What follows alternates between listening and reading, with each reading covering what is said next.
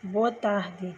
É, a aula de hoje será sobre o cyberbullying, a violência virtual que nós estamos vivendo nos mundos, no mundo atual. Na internet e no celular, mensagens com imagens e comentários depreciativos se alastram rapidamente e tornam o bullying ainda mais perverso.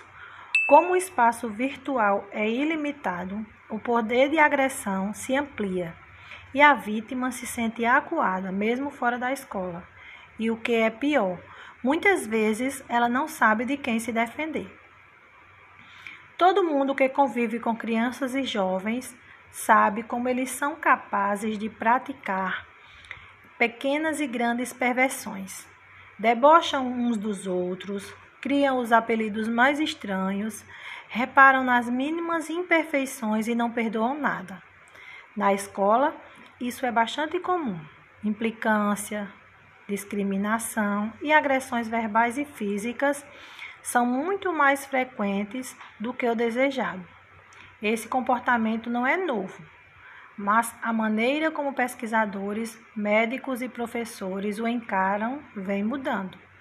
Há cerca de 15 anos, essas provocações passaram a ser vistas como uma forma de violência e ganharam o nome de bullying, palavra do inglês que pode ser traduzida como intimidar ou amedrontar.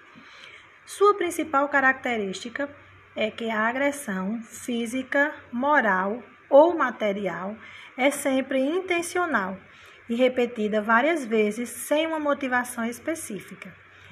Mais recentemente, a tecnologia deu nova cara ao problema.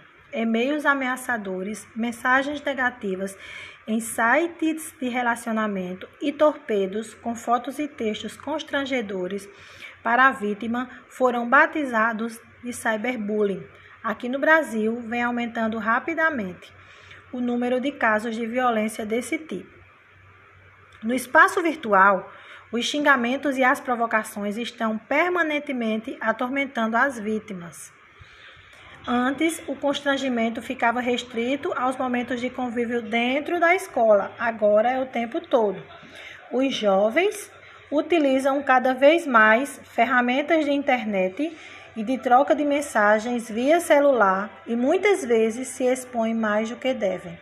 A tecnologia permite que, em alguns casos, seja muito difícil identificar os agressores, o que aumenta a sensação de impotência. Esse tormento permanente que a internet provoca faz com que a criança ou o adolescente humilhado não se sintam mais seguro em lugar algum em momento algum.